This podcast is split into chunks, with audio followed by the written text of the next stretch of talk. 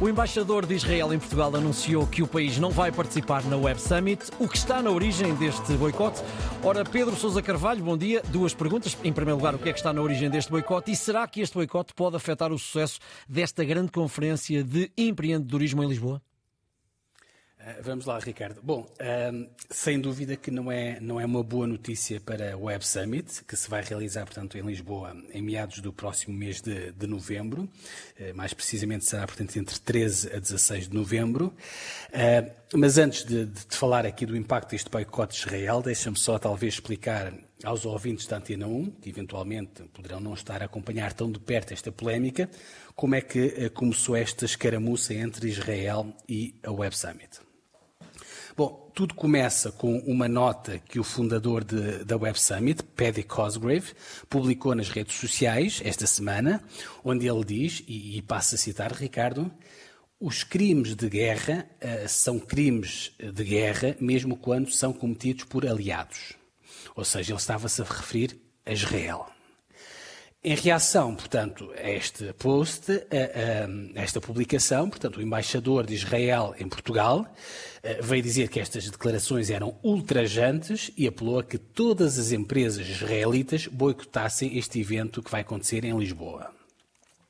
Bom, nós obviamente que nós todos percebemos nesta altura a dor dos israelitas, eh, mas a meu ver, eh, acho que há aqui um certo exagero na reação de Israel até porque, obviamente, condenar os exageros de Israel eh, contra ou cometidos contra os civis na faixa de Gaza não significa necessariamente, Ricardo, que não condenemos a barbárie cometida pelo Hamas. E, e, o, e, o, e o, fundador da, da Web Summit teve esse cuidado de criticar os dois lados.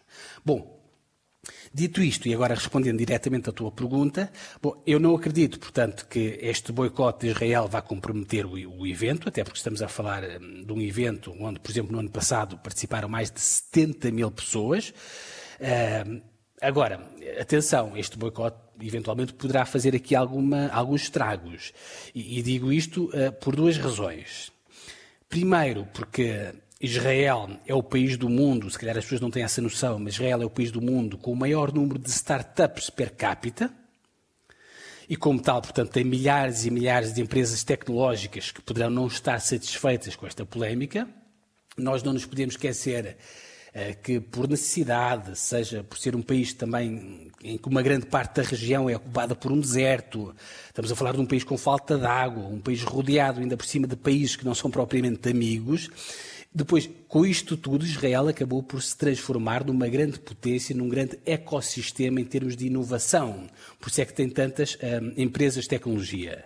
Uh, seja tecnologia de guerra, uhum. seja cibersegurança, seja inteligência artificial, até tecnologias para dessalinização da água. Bom, a verdade é que todo este, ecossistema, como eu dizia há pouco, portanto, pode virar-se contra o Web Summit. Uhum. Isto, obviamente, não é uma boa publicidade para, para o evento que se realiza. Ainda por cima estamos a falar de um evento de tecnologia, não é? Uhum.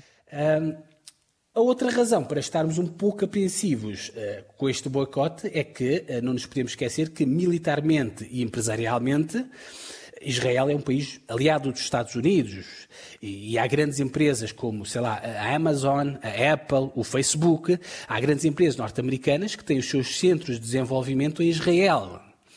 E há aqui o receio de que este boicote de Israel possa eventualmente ser seguido por outras empresas norte-americanas e aí também o caso começa a mudar de figura. Pode-se começar a criar uma espécie de uma onda de cancelamentos. Nós ontem Uh, ouvimos, um, eh, ou melhor, líamos uh, na agência norte-americana Bloomberg uma notícia que dava conta que vários desses empresários israelitas já estavam a cancelar a sua presença em Lisboa. A meio do dia de ontem, nós ouvimos o fundador da, da Web Summit acabar por pedir desculpas pelas suas palavras não pela mensagem, mas sobretudo pela interpretação que estava a ser dada às suas palavras. Agora, eh, veremos, Ricardo, uhum. se ainda vai a tempo de, de, travar os cancelamentos das viagens para Lisboa. Muito bem. Espero bem que sim, a bem da Web Summit uhum. e já agora também a bem da liberdade de expressão. Muito bem, Pedro Sousa Carvalho, olhamos hoje para a Web Summit e para o facto de Israel não vir. Eh, voltamos amanhã a encontrar-nos eh, depois das nove.